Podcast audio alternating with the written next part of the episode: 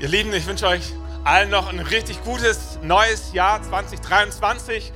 Ganz frisch ist es nimmer, aber noch am Anfang. Äh, und ich, meine Frau, das Gospelhaus wünschen dir ein richtig gutes, gesegnetes, gesundes Jahr 2023. Einige von euch wissen schon, was 2023 mit sich bringt. Manche werden anfangen zu studieren oder eine Ausbildung beginnen. Manche werden umziehen, manche werden einen Beruf wechseln, manche werden Kinder bekommen, manche werden ihr Auto verkaufen, was immer äh, dein Jahr 2023 bringt. Wir wünschen dir viel Kraft, viel Segen, ganz viel Gesundheit äh, und dass du erlebst, dass, dass Gott mit dir durch dieses Jahr geht. Äh, manche gehen vielleicht auch durch herausfordernde Zeiten, durch Krankheit, durch OPs, die anstehen und auch dafür wünschen wir dir als Gospelhaus, äh, egal was kommt, äh, Gottes Segen und ganz viel Kraft und äh, würden gerne als Gospelhaus dich unterstützen und begleiten, so gut wir es eben können als Kirche, als dein Jahr 2023 ein richtig, richtig gutes Jahr wird.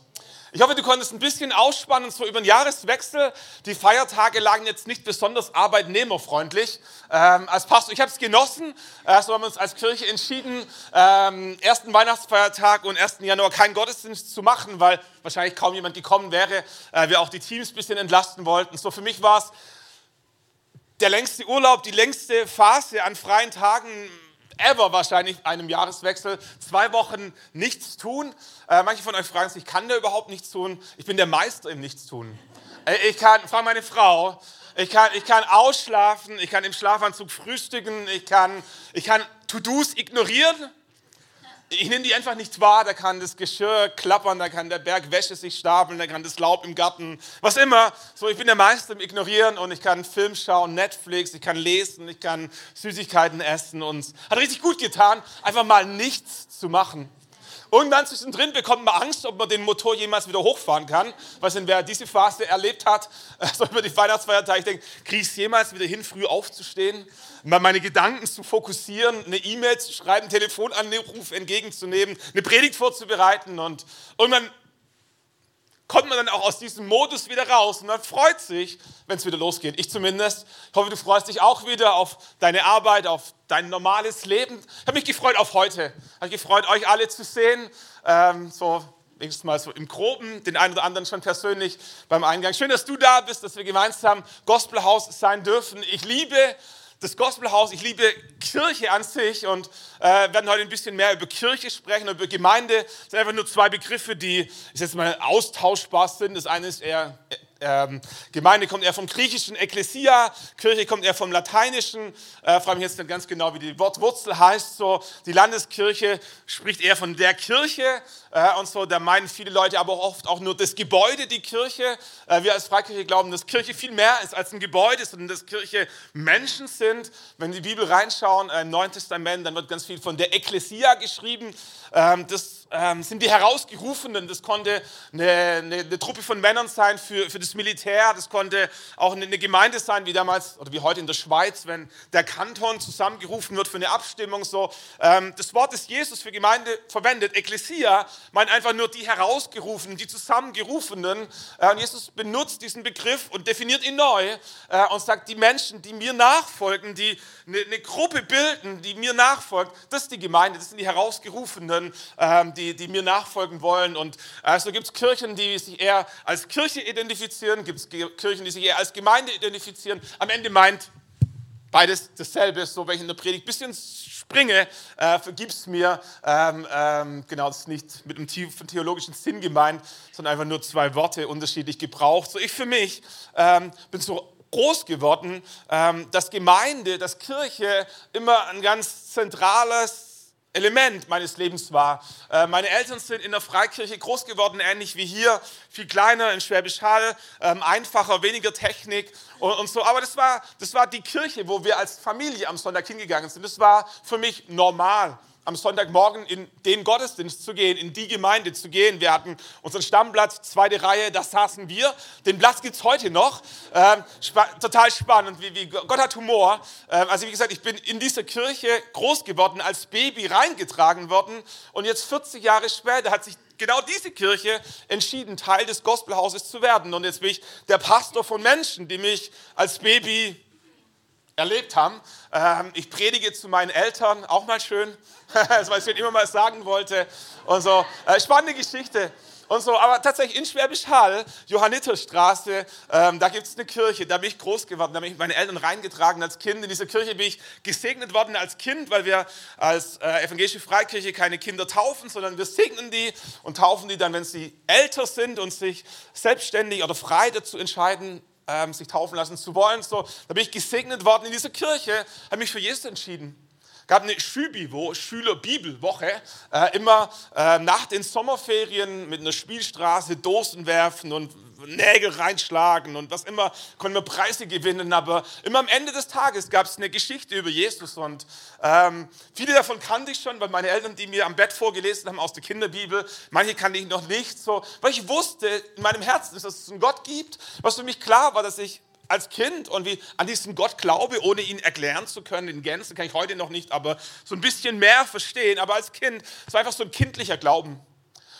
Und ich war sechs oder sieben Jahre alt und ich sitze in dieser Kirche drin am Ende dieser Schülerbibelwoche und der Pastor fragt, wer Jesus in sein Leben einladen möchte. Einmal als sein Freund, der mit ihm in die Schule geht, der mit ihm durchs Leben geht, die Abenteuer erlebt, aber dann auch als sein Retter, der, der die Schuld, die Sünde vergibt und ich weiß, kein Schwerverbrecher, ich war ja erst sechs. Ähm, so, ich hatte eine Zwillingsschwester, ich hatte Eltern, äh, ich hatte ein Ego wahrscheinlich, ich hatte meinen eigenen Willen. Und, aber ich verstanden habe, ich bin kein Schwerverbrecher, ähm, aber ich möchte auch nicht ohne Gott durchs Leben gehen. Ich brauche jemanden, der äh, mir diese Dinge vergibt, die, die ich nicht selber wieder gut machen kann. Und als kleiner Junge mit sechs oder sieben ähm, in dieser Schule Bibelwoche habe ich meine Hand gehoben und gesagt, das bin ich. Ich möchte Jesus in mein Leben einladen, als mein Freund, aber auch als mein Retter. Und ich bin zurückgeblieben. Der Pastor hat gesagt, bleibt noch ein bisschen zurück. Ich erkläre es euch nochmal. Wollt ihr das wirklich? Dann lasst uns ein Gebet sprechen. Er hat uns geholfen. Ähm, Gibt es keine Formel, aber er hat uns einfach geholfen, weil wir als Kinder ein bisschen überfordert waren. Wir haben einfach das Gebet gesprochen. Herr Jesus, komm in mein Leben. Ich glaube, dass du der Sohn Gottes bist, dass du Mensch geworden bist, für mich gestorben, dass du auferstanden bist. Komm in mein Leben, vergib mir meine Schuld. Ich will dein Kind sein. Und nicht so in dieser Art. Und bis heute würde ich sagen, das war der Startpunkt meiner persönlichen Beziehung. Nicht die Beziehung meiner Eltern, nicht der Gottesdienst, sondern meine persönlichen Beziehung zu Gott. Und ähm, dieser für mich entscheidende Moment hat stattgefunden in der Kirche. In der Kirche. Ich war 16, als ich mich taufen habe lassen, so richtig erwachsen mit Untertauchen, wie die damals im Neuen Testament es gemacht haben. Und äh, es war so, so, ein, so ein natürlicher Schritt für mich, weil ich verstanden habe, wenn ich das Neue Testament lese, dass all die Menschen, die an Jesus geglaubt haben, irgendwann an den Punkt gekommen sind, wo sie ihre persönliche Entscheidung öffentlich gemacht haben. Wie zwei Menschen, die sich lieben und dann entscheiden, öffentlich zu heiraten. Also haben sich Menschen, die in ihrem Herzen an Jesus geglaubt haben, entschieden, das öffentlich zu zu demonstrieren, deutlich zu machen und sich taufen zu lassen. Ich war 16 Jahre alt und es war eben in dieser Gemeinde, wo ich mich taufen habe lassen. Und bis heute liebe ich Gemeinde, liebe ich Kirche. Heißt nicht, dass Kirche perfekt ist. Meine Kirche war nicht perfekt. Die war äußerlich nicht perfekt. Es war eine kleine Gruppe, würde ich heute sagen, 60 Leute, vielleicht 70 Gottesdienstbesucher, ein paar Familien, ich hatte Freunde dort, paar, paar Jungs, ein paar Mädels, bin, bin gerne dorthin, wir haben uns gut verstanden, aber der äußere Rahmen war, war ich sag mal, eher einfach. So, wir, wir hatten keine, keine Band, wie wir das heute kennen, mit In-Ear-System und Klick und ähm, da, äh, Multitrack und wie das alles funktioniert. So, ähm, wir hatten einen Gitarrenspieler, wir werden auch kein Beamer, wir hatten auch kein, keine Loops und, und Hintergründe und so, hatten Tageslichtprojektoren. Kennt ihr das noch? Tageslichtprojektoren. Das waren praktisch so Folien. Ähm, wahrscheinlich hatten wir einen Liederpool, 150 Lieder, es waren viele, die Lieder, die wir gesungen haben, kurze Lieder, einfache Lieder, aber viele. Und ähm, die Folien, die hat man dann ja ausgedruckt, die konnte man im Nachhinein auch nicht mehr bearbeiten. Das war damals auch irrelevant. Also wir hatten unterschiedliche Schriftarten, wahrscheinlich von Times New Roman über Areal, über, da war alles dabei, von Fett und Kursiv und unterstrichen und zentriert und linkszentriert und einfach so ein Sammelsurium an Liedern oder Liedtexten auf dem Tageslichtprojektor und bedient haben den meistens die Teenager, das war irgendwie so, war halt so. Äh, und, und wer schon mal ein Tageslichtprojekt bedient hat, der weiß es gar nicht so einfach, weil es irgendwie alles seitenverkehrt. Also wenn du nach oben schiebst, dann geht es nach unten, nach links, nach rechts und so. Und wir waren dann so im Gottesdienst drin und haben Gott angebetet durch Lieder und äh, Mama ist die Folie in die falsche Richtung gerutscht. Und dann mussten wir da suchen, wo wir sind und dann haben wir auswendig gesungen. Und es war nicht perfekt, aber es war, es war Kirche. Es war Kirche und ich kann es nicht erklären als Teenager. Ich bin gerne in die Kirche gegangen. Heute weiß ich, das, das war nicht der äußere Rahmen, das waren auch nicht die Mädels, das war auch nicht der hippe Pastor, das war, wir, wir waren im Kindergottesdienst, da gab es keine Videoclips, da gab es Flanellbilder. Kennt ihr das noch? Flanellbilder, so, so, was ist das, so eine Mischung aus, aus Papier und Stoff und es wurde dann so, so dran ge, gepinnt, so, wie, wie auch immer und so wurden biblischen Geschichten erzählt. Für uns war das wie, wie 3D-Kino. Also es gab nicht mehr. So, was ich sagen will, ist, Kirche war einfach, aber ich habe es geliebt. Wenn ich heute mich zurück besinne, frage ich mich, was war die Faszination von Kirche? Und ich stelle fest, es war wahrscheinlich nicht das Äußere. Wir haben es gut verstanden, da waren nette Menschen, aber, aber da gab es irgendwie eine Faszination, die Gemeinde ausmacht, die du mit äußeren Attributen nicht beschreiben kannst. Weiß nicht, wie, wie, du Gemeinde erlebt hast, vielleicht bist du in der katholischen Kirche aufgewachsen, in der landeskirchlichen äh, Kirche oder gar, in gar keiner Kirche oder sowas, aber ich, ich wünsche das so sehr, dass du, dass du Kirche, dass du Gemeinde erlebst, nicht nur äußerlich, sondern diese Faszination von Gemeinde. Was bei weitem nicht heißt, dass Kirche perfekt ist. Meine war nicht perfekt. Ich war 16 Jahre alt und ich war leidenschaftlicher äh, Pfadfinder, christliche Pfadfindergruppe, die hieß Royal Rangers, haben wir auch in Nördlingen. Großartige Sache, äh, so mit Kluft und Halsband und Abzeichen und dann durfte man als junger Mann mit einem Beil und mit Axt und Feuer und ich, habe das geliebt. Wir, waren Zelten bei schönem Wetter und wir waren Zelten bei schlechtem Wetter. Wir waren Zelten im Winter. Wintercamp, drei Tage im Tipi, draußen 20 Zentimeter Schnee, Lagerfeuer im Zelt, nachts eine Feuerwache, dass niemand anbrennt. Heute hätte man Angst über Kohlenstoffmonoxid, Vergiftung und all die Geschichten. Hat uns alles interessiert. Wir haben gestunken wie Heringe. Wir haben uns auch nicht gewaschen, weil es war ja kalt und so. Wir waren eh nur Männer und hat auch niemand interessiert an der frischen Luft und so.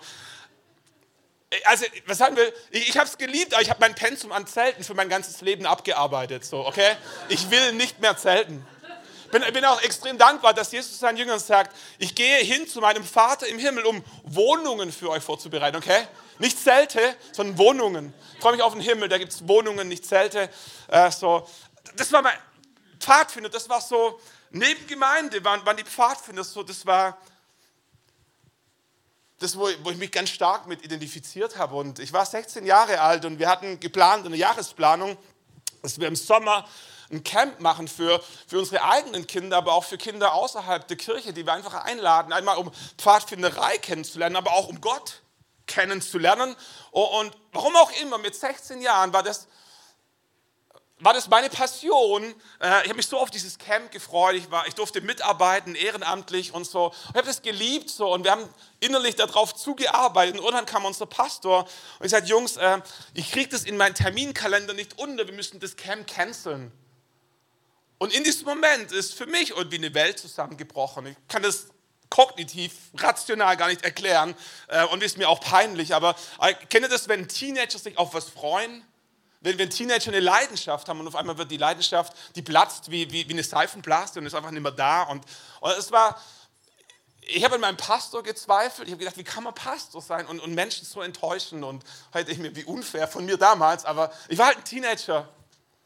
Und und in dieser Phase habe ich an meinem Pastor gezweifelt, ich habe an Kirche gezweifelt, ich habe, ich habe nicht Gott in Frage gestellt, aber ich habe, ich habe vieles von diesem Konstrukt Kirche und, und, und Gemeinde in Frage gestellt. Und vielleicht kennst du Lebenssituationen in deinem Leben, die dieselbe Frage und dieselben Zweifel bei dir ausgelöst haben. Menschen, die an Gott glauben, haben dich enttäuscht und es hat dein Bild von Kirche in Frage gestellt. Und ich war 16 Jahre alt und nur in der Retroperspektive musste mich neu positionieren, wie ich in Bezug auf Gemeinde und Kirche mein Leben leben möchte. Will ich Kirche und Gemeinde für mein Leben lang den Rücken kehren, weil mich mein Pastor enttäuscht hat? Oder will ich mich neu positionieren und neu ein Ja finden zur Gemeinde, obwohl mein Pastor mich enttäuscht hat? Und es ist nicht so einfach, wenn Menschen dich enttäuschen, in deinem Herzen gesund zu bleiben und dich gut zu positionieren.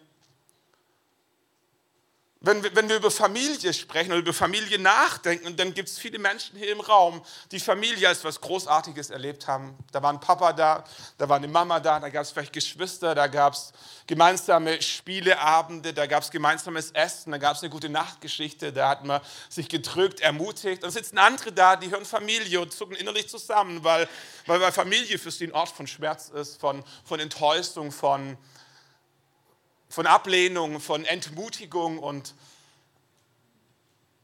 da müssen wir uns positionieren und uns überlegen, wie gehen wir um mit diesem Gedanken von Familie. Aber ich es festgestellt habe, ist selbst Menschen, die in ihrer Kindheit von Familie enttäuscht wurden, wenn sie groß werden, wünschen sie sich doch überwiegend was, eine eigene Familie. Eine Frau oder einen Mann, Kinder. Nicht, nicht, nicht, die, nicht die Art von Familie, wie sie als Kinder erlebt haben, aber das, das Idealbild von Familie. Aber es braucht eine innere Positionierung, wenn du von Familie enttäuscht wurdest, dich selber zu positionieren zu sagen, was möchte ich für mich und für meine Zukunft? Will ich mich nochmal auf Familie einlassen oder ist das Thema Familie für mich abgeschlossen? Ich gehe einsam und alleine durchs Leben, dann verletzt mich niemand. Und an Menschen, die an Gott glauben, gleich stehen wir manchmal an derselben Weggabelung, dass wir Kirche erlebt haben als ein Ort, wo Menschen uns enttäuscht haben. Wo, wo Menschen Dinge gesagt haben, die uns wehgetan haben. Wo, wo Menschen uns übersehen haben. Wo Menschen uns degradiert haben, was immer, wo, wo unsere Erwartungen, unsere Ideale zerbrochen sind. Und wir stehen vor der, vor der Frage unseres Lebens, wollen wir fortan glauben, alleine leben ohne Gemeinde? Weil wir dort enttäuscht wurden? Oder wollen wir uns wieder neu einlassen auf Gemeinde, weil wir glauben, dass Gemeinde eine Faszination hat, genauso wie Familie eine Faszination hat, auch wenn sie nicht perfekt ist. Paulus schreibt an die Gemeinde in Korinth, ganz am Anfang im der Brieferöffnung im ersten Kapitel, Vers 2, an die Gemeinde Gottes in Korinth, an die Geheiligten in Christus Jesus, die berufenen Heiligen samt allen, die den Namen unseres Herrn Jesus Christus anrufen. Das ist ein bisschen geschwollen, ein bisschen formal für unsere Verhältnisse. Das ist nicht so eine WhatsApp-Nachricht, hey Dude, so, äh, sondern, äh, aber er, er schreibt an die Geheiligten in Korinth. Wer die Korintherbriefe mal gelesen hat, der weiß, diese Menschen in Korinth, die waren bei weitem nicht perfekt. Die haben Paulus kritisiert, damit in Frage gestellt, die haben, haben sich von ihm abgewandt, die haben untereinander Dinge getan, die, die mit dem christlichen Wertbild überhaupt nicht zusammenpassen. Und trotzdem schreibt Paulus an sie und sagt, ich schreibe nicht an die Heiligen, aber an die Geheiligten. Er sagt, ich sehe euch nach wie vor als Menschen, die von Gott geliebt sind, die von Gott angenommen sind und die mit Gott unterwegs sind auf dem Weg der Heiligung. Und, und äh, ich glaube, es braucht eine innere Positionierung, ähm, Kirche und Gemeinde weiterhin zu lieben auch wenn uns Menschen aus der Kirche eventuell verletzt haben mögen oder das in der Zukunft tun. Und ähm, das war keine rationale Entscheidung, als ich damals 16 war, mit dieser Enttäuschung für mich umgehen. Vielleicht ist es für dich eine Bagatelle, denkst, wovon spricht der, aber für mich war das ein Riesending. Da ist eine, eine Seifenblase geplatzt und, ähm, und es war kein rationaler Akt, aber wenn ich zurückblicke, bin ich dankbar für, dass ich irgendwie in meinem Herzen mich positioniert habe und gesagt habe, ich will Gemeinde trotzdem lieben, auch wenn sie nicht perfekt ist. Denn Gemeinde ist, ist, ist, Gemeinde ist nicht eine, eine Firma, Gemeinde ist eine Familie. Gemeinde ist auch nicht eine Organisation, sondern ein Organismus. Gemeinde ist auch nicht ein Hotel, sondern ein Zuhause. Gemeint ist nicht ein Ort wie ein, Hotel, wo du äh, morgens eincheckst und am nächsten Tag wieder auscheckst und dann am Ende eine Bewertung abgibst und wenn es dir nicht gefallen hat, gehst du im nächsten Urlaub eben in ein anderes Hotel. Gemeint ist ein Zuhause. Und entweder es ist dein Zuhause, es ist halt nicht dein Zuhause, aber, aber du kannst nicht fünf Zuhause haben.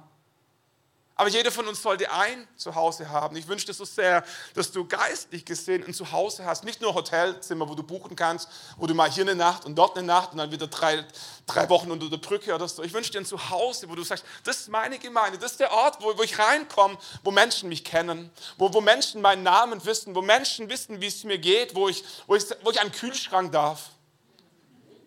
Wo, wo ich anrufen kann und sage, Papa, kannst du mich abholen? Ich bin gerade hier und hier. Ähm, kannst, kannst du kommen und mich nach Hause holen. Und ich wünsche dir, dass du Gemeinde erlebst, nicht als ein Hotel, sondern als ein Zuhause, dass du, dass du Gemeinde nicht als ein Verein erlebst, sondern, sondern als eine Kirche. Es gibt so viele großartige Vereine, wo, wo Menschen ein Hobby teilen, aber nicht das Leben. Menschen spielen zusammen Fußball, aber, ansonsten haben sie ihr eigenes Leben. Menschen spielen zusammen Schach, aber ansonsten so über den Stammtisch geht es kaum raus. Kirche, Kirche ist mehr als ein Verein. Kirche ist, ist ein Ort, wo, wo, wo Gott im Mittelpunkt ist. Da geht es auch nicht um ein Hobby, um Vergnügen, sondern es geht, geht um eine, eine tiefere Geschichte. Gemeinde ist auch nicht eine Prostituierte, sondern die Braut Jesu. Es ist nicht eine Prostituierte, wo wir, wo wir hingehen, uns eine aussuchen, wo wir bezahlen, wo wir wieder gehen, sondern, sondern, Kirche ist die Braut Jesu. Und bin so dankbar, wie gesagt, nicht rational, aber rückblickend, dass ich mich damals als 16-Jähriger innerlich wieder neu positioniert habe und gesagt, auch wenn nicht alles perfekt ist, auch wenn Menschen mich enttäuscht haben, will ich mich doch positionieren. Warum? Weil Gemeinde was Spezielles ist. Gemeinde ist mehr als guter Kaffee, als gute Musik, gutes Entertainment ähm, und, und, eine nette Begleitung für, für mein Leben, sondern Gemeinde ist, das ist die Braut Jesu. Das ist ein Ort, wo Menschen zusammenkommen, die, die nicht perfekt sind, aber geheiligt, weil, weil, weil, weil sie mit Gott unterwegs sind. Ich habe mich innerlich positioniert und habe mir ein paar Dinge vorgenommen, die ich gerne mit euch teilen möchte. Wie gesagt, ist jetzt nicht damals als 16-Jähriger, aber jetzt in, in, den letzten Jahren so gesagt, wie will ich mit Gemeinde umgehen? Ich habe für mich gesagt, ich will gut über Gemeinde sprechen. Warum? Denn sie ist die Braut Jesu bin als Pastor ja immer wieder bei, bei, bei, Trauungen dabei, manchmal von Leuten aus dem Gospelhaus, die mir kennen, manchmal von externen Leuten, die einfach nur einen Pfarrer brauchen und so. Manchmal ist Katrin mit mir, manchmal bin ich alleine und so. Ähm, aber die Standardfrage ist, wenn ich alleine auf eine Hochzeit war und wieder zurückkomme, die erste Frage ist, Schatz, wie hat die Braut ausgesehen? Und ich denke mir als Mann, pff, wenn, wenn, du gefragt hättest, was zum Essen gab, hätte ich es gewusst. Also, weil, weil ja, das haben wir genauer angeschaut, so das Buffet. Wie, wie, wie hat die Braut ausgesehen? Meine Standardantwort ist meistens äh, weiß.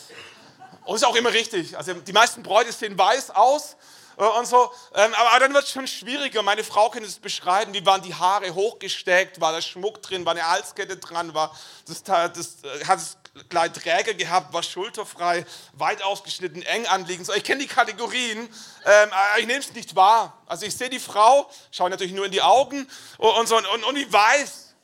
Aber was ich immer, neben dem, dass Bräute immer weiß, und Bräute sind auch immer schön, stimmt's? Ich habe noch nie eine hässliche Braut gesehen. Bräute sind immer schön. Weil, weil an diesem Tag, wenn, wenn, wenn sie reinlaufen, das, das strahlt von innen. Da, da ist so eine Freude, da ist so, so ein Leuchten in den Augen, da ist so ein Glück und du schaust sie an und denkst dir, was für eine schöne Frau. Nicht, nicht, nicht das Äußere zwingend, nicht die Haare, nicht, nicht die Beine, aber, aber, aber das Wesen. Was, was für eine schöne Frau. Und wenn ich dir einen Tipp geben kann, sprich nicht schlecht über Bräute. Der Bräutigam könnte es hören. Oder dem Bräutigam könnte es zu Ohren kommen. Menschen sprechen mit Menschen, stimmt's? Und, und, und manchmal spricht man im, im, Vertrauen, manchmal denkt man, man ist unter sich und niemand hört mit. So, aber, aber wie schnell geht es, dass das, was wir, was, wir, was wir vertraulich im kleinen Kreis äußern und dann die große Runde macht? Es war 2006, 2007, als George W. Bush, damals noch Präsident in Amerika, eine Rede gehalten hat, ähm, an einem Jahrestag der Sturmopfer, äh, der, ja, dieses Hurricanes in ähm, Catharina in New Orleans. Manche von euch erinnern sich vielleicht noch diese riesen äh, Hurricane mit dann Fluten und viele Menschen sind gestorben. Und George W. Bush hat am Jahrestag eine, eine, eine Ansprache gehalten und CNN hat live übertragen. Und die Moderatorin hat George W. Bush angekündigt und ist dann auf Toilette gegangen und der Tontechniker hat vergessen, das Mikro abzudrehen. Und für all die, die sich immer gefragt haben, was machen Frauen zu zweit auf Toilette, sie haben gesprochen. Sie haben zuerst gesprochen über ihren eigenen Ehemann, der kam zum Glück gut weg, das, war, das hat ihr das Leben gerettet.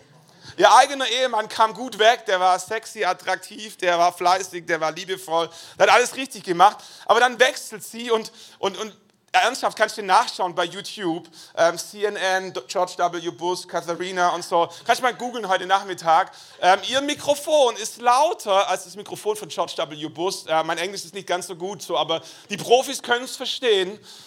Und sie fängt an abzulästern über ihre Schwägerin. Sie sagt, mein Mann ist großartig, aber mein Bruder, den muss ich echt beschützen, weil seine Frau ist ein Freak. Und die halbe Welt hört zu, weil sie eigentlich George W. Bush hören möchte. Ich denke mir, wie peinlich. Stell dir vor, dass über die Braut gelästert und der Bräutigam bekommt es mit. Heißt, wenn er nicht dein Freund ist. Die Bibel sagt, in Offenbarung, in einem Bild gesprochen, dass die Gemeinde Jesu, die Kirche, wie eine Braut ist, nicht für dich und für mich, sondern für Jesus, für den Sohn Gottes.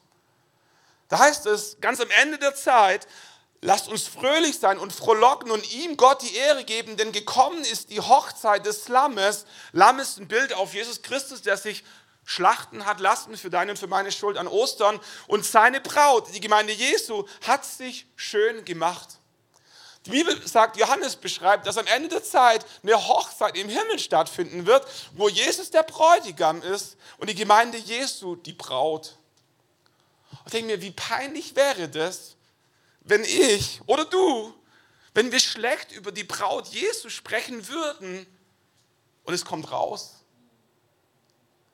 Ich habe für mich vorgenommen, ich sage nicht, dass es mir immer klappt, ich will gut über die Braut Jesu sprechen.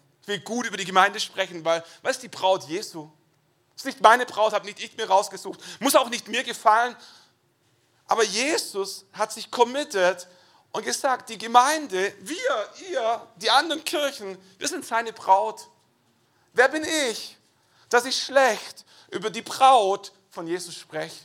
Genauso wenig, wie ich schlecht über die Braut von dir und von dir und von Bräute sind immer schön habe mir vorgenommen, in meinem Leben, so gut es geht, gut über Gemeinde Jesu zu sprechen. Warum? Denn sie ist die Braut Jesu. Im Lukas-Evangelium, Kapitel 12, Vers 1, sagt Jesus, nichts ist verhüllt, was nicht enthüllt und nichts ist geheim, was nicht bekannt werden wird. Darum wird alles, was wir im Dunkeln gesagt haben, im Licht gehört werden und was ihr in den Kammern ins Ohr geflüstert habt, auf den Dächern ausgerufen werden. Denk mir, was für ein Moment, wo, wo, wo, die, wo die privatesten Gespräche über den Dächern ausgerufen werden. Was will Jesus sagen? Dass selbst das, was du im stillen Kämmerlein deinem Ehepartner ins Ohr flüsterst, im Himmel gehört werden wird.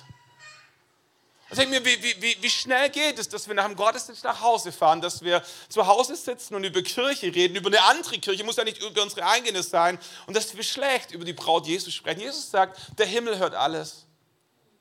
Dieses Kämmerlein, von dem hier gesprochen ist, Tameion, ist dasselbe Kämmerlein, von dem Jesus sagt, geh in dein stilles Kämmerlein, wenn du, wenn du betest, sprich nicht auf dem Marktplatz, um, um anzugeben, sondern geh in dein Kämmerlein und bete, denn Gott hört, was du im stillen Kämmerlein zu ihm sagst. Gott hört, was wir im stillen Kämmerlein sagen. Und das Gute ist, wenn wir im stillen Kämmerlein beten, dann hört es der Himmel. Aber das Schlechte ist, wenn wir im stillen Kämmerlein lässt, dann hört es der Himmel auch. Ich habe mir vorgenommen, in meinem Leben, so gut es geht, ich will gut über die Gemeinde Jesu sprechen, denn sie ist die Braut Jesu. Das Zweite, was ich mir vorgenommen habe, da geht ein bisschen kürzer, keine Angst. Ähm, ich will positiv sein, denn mein Sauerteig durchdringt die ganze Gemeinde. Meine Herzenshaltung, mein innerer Vibe überträgt sich auf andere, ob ich es will oder nicht. Im, Im, Flughafen, weiß nicht, wer von euch schon mal in Urlaub gefahren ist mit einem kleinen Kind, äh, und dann bist du irgendwann im, im Flughafen und du sitzt im Flugzeug drin und du hoffst, bitte lass mein Kind schlafen.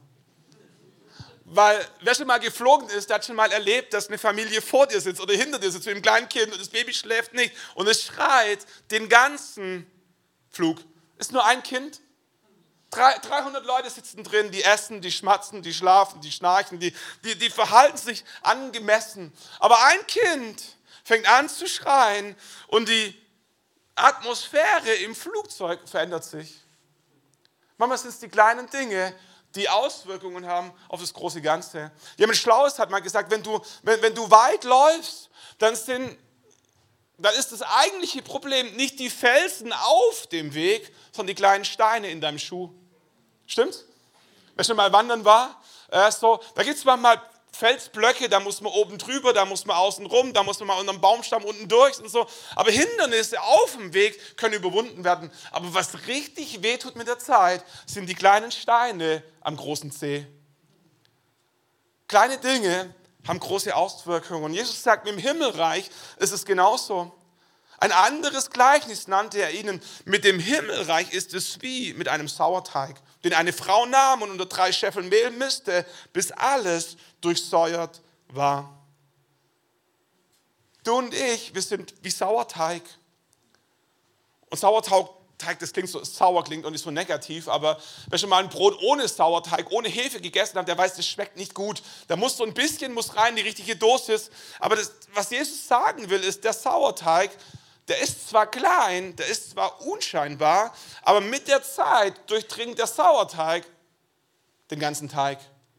Und vielleicht bist du nur eine Stimme, vielleicht bist du nur eine Person, aber deine und meine Herzenshaltung beeinflusst unser Umfeld, unsere Ehe. Wie du über Kirche denkst, beeinflusst, wie dein Ehepartner über Kirche denkt. Wie du und dein Ehepartner über Kirche denkt, beeinflusst, wie deine Kinder über Kirche denken. Wie deine Kinder über Kirche denken, beeinflusst die Freunde deiner Kinder, wie sie über Kirche denken. Wie deine Kinder und ihre Freunde über Kirche denken, beeinflusst, wie die Jugendgruppe über Kirche denkt. Wie die Jugendgruppe über Kirche denkt, beeinflusst, wie die Kirche in 10, in 20 Jahren aussieht. Und alles hat angefangen mit dir. Und ich habe mir vorgenommen, wenn es irgendwie geht, lass mich positiv sein.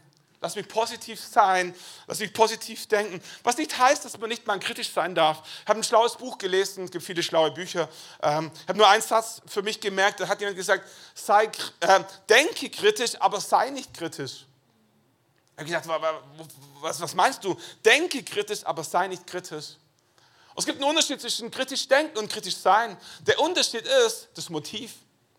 Wer kritisch denkt, der denkt kritisch, um eine bessere Lösung zu finden.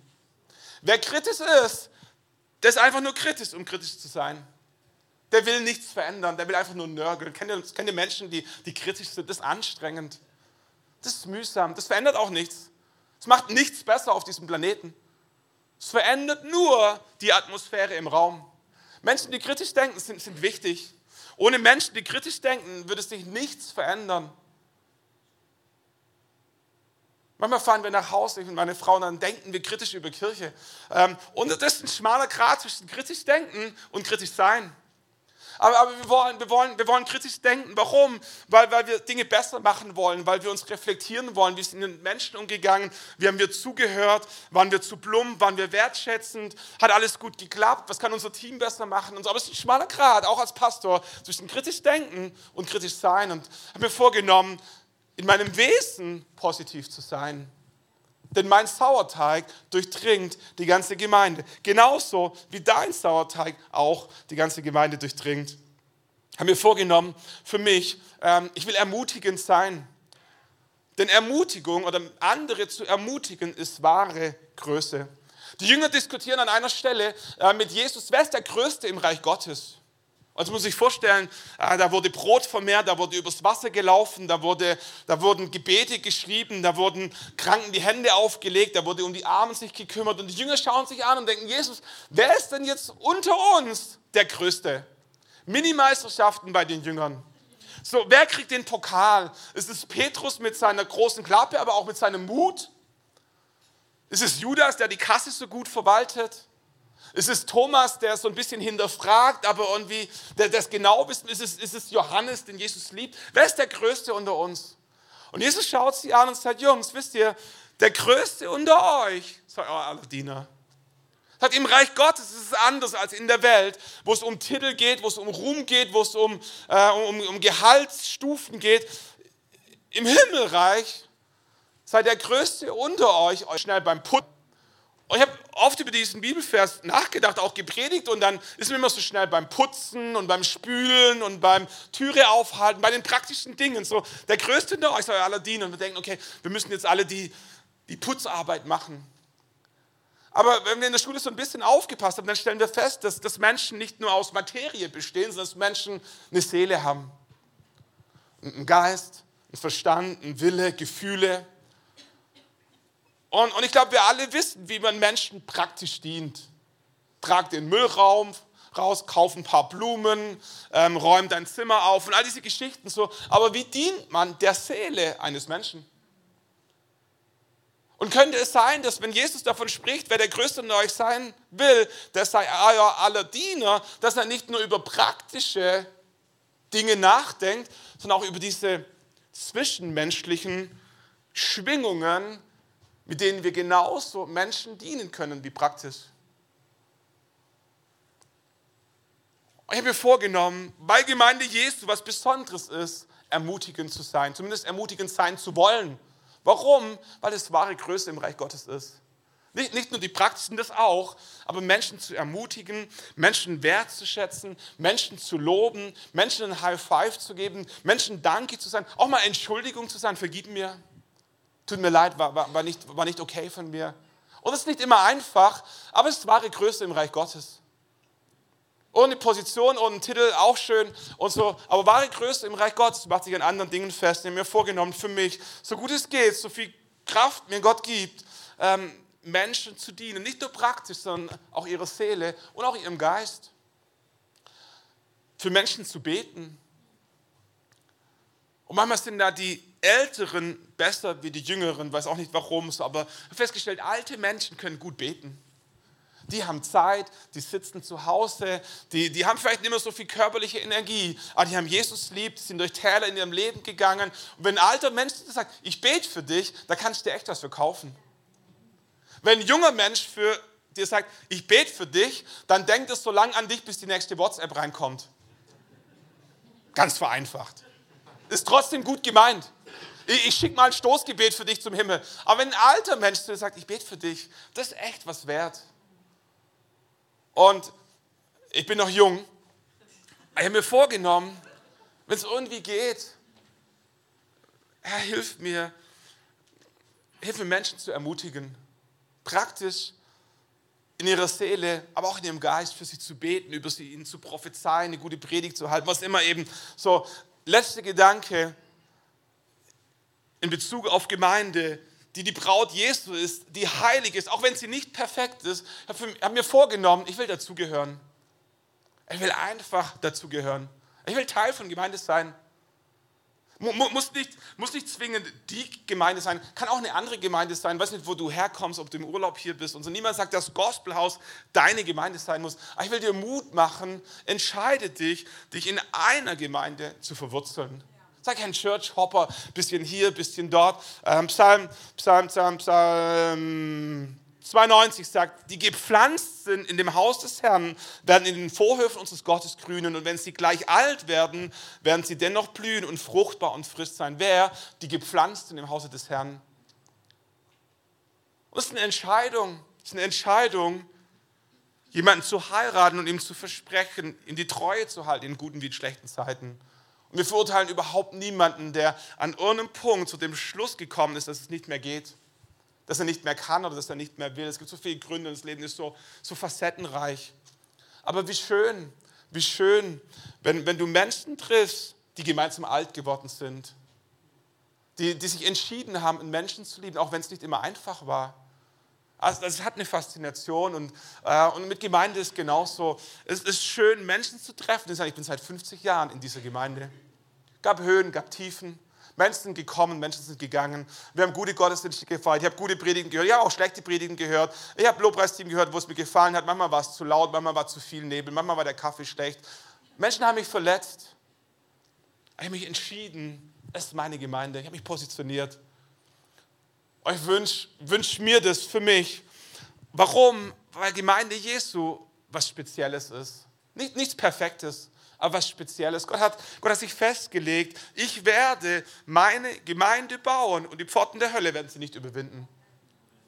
Und da steckt ein Geheimnis dahinter. Gemeinde ist mehr als, als ein paar Räume, ist mehr als Musik, ist mehr als das, was du mit, mit deinen körperlichen Sinnen wahrnehmen kannst. Gemeinde ist eine geistliche Geschichte. Und Gott hat sich festgelegt, Gemeinde zu segnen. Durch alle Höhen und Tiefen. Und manchmal verstehen wir es selber nicht. Und, aber wie mit Familie. Familie ist nicht perfekt. Und wenn du, wenn du aus dem schlechten Elternhaus gekommen bist, dann wünsche ich dir, dass du es besser hinbekommst. Ich wünsche dir, dass du den Mut hast, es zu wagen, auch wenn es weh getan hat. Allein zu sein ist nicht die richtige Alternative, ist nicht das, was, was dein Herz wirklich braucht. Und, und Gemeinde kann wehtun, Menschen können verletzen, aber die Alternative ist nicht ohne Gemeinde. Die, die Alternative ist, ist wieder zu versuchen, vielleicht an einer anderen Gemeinde, mit anderen Menschen. Ich bin so dankbar, damals mit 16, dass meine Eltern mir geholfen haben, die Schönheit von Gemeinde nicht aus den Augen zu verlieren, auch wenn ich in meinem Teenagerherzen extrem verletzt war. Und heute weiß ich, das war nicht die Schuld meines Pastors, das war einfach ein junger, wilder Geist, der mit Idealen gesät war und das Leben noch nicht kannte. Heute bin ich dankbar, dass Menschen mit mir gnädig sind als Pastor. Heute bin ich dankbar für meinen Pastor, der 20 Jahre meines Lebens Gemeinde für mich vorgelebt hat. Also ich bin dankbar, dass ich mich entschieden habe, gut über Gemeinde zu sprechen, positiv bleiben zu wollen, ermutigend zu sein und dazu zu gehören. Ich lade dich ein, für 2023 dich zu positionieren, Teil von Gemeinde sein zu können, zu wollen. Muss nicht dieses sein. Aussuch dir eine Gemeinde. Gemeinde ist was Schönes. Gemeinde ist was, was Heiliges. Gemeinde ist ein Ort, wo, wo Gott dich segnen möchte. Und ich lade dich ein, nochmal mit uns aufzustehen. Wir singen ein Lied. Da geht es nicht um Gemeinde, aber es geht um Jesus. Wisst ihr, wenn, wenn, wir, wenn wir über Gemeinde sprechen, dann, dann sprechen wir in erster Linie nicht über die Menschen um uns herum, sondern sprechen über Jesus, der das Haupt von Gemeinde ist. Der Grund, warum Menschen in die Gemeinde gehen, ist hoffentlich nicht der neben ihnen oder der hinter ihnen, sondern der, der über ihnen. Jesus ist das Haupt von Gemeinde. Und, und, egal, wenn Menschen rechts und links neben dir versagen, einer wird nie versagen, das ist Jesus, der auf dem Thron sitzt und der sich festgelegt hat, seine Gemeinde zu bauen. Und wenn Menschen dich rechts und links enttäuschen, dann möchte ich dir Mut machen, auf Jesus zu schauen, der sein Leben gegeben hat, der einen Preis bezahlt hat, der dir nachgegangen ist als der gute Hirte. Und der Grund, warum Menschen Teil von Gemeinde sein sollten, ist nicht, weil die Menschen um uns herum so grandios sind, sondern weil Jesus so unglaublich liebevoll und leidenschaftlich in uns verknallt ist. Lass dieses Lied nochmal singen und einfach reflektieren, wer Jesus ist. Er ist der Grund von Gemeinde. Er ist der Gründer von Gemeinde. Er ist das Haupt von Gemeinde. Er ist der Segen von Gemeinde. Bei Kirche geht es immer um Jesus, um Menschen. Ich wünsche dir von ganzem Herzen, dass du eine Gemeinde findest, wo Jesus im Mittelpunkt steht, wo Jesus auf dem Thron sitzt, wo Jesus zu sagen hat, Menschen auf Jesus hingewiesen werden, wo, wo du immer wieder ermutigt wirst, dein Leben an Jesus auszurichten. Und Menschen mögen dir helfen, Menschen mögen dich enttäuschen, aber Jesus bleibt. Jesus bleibt.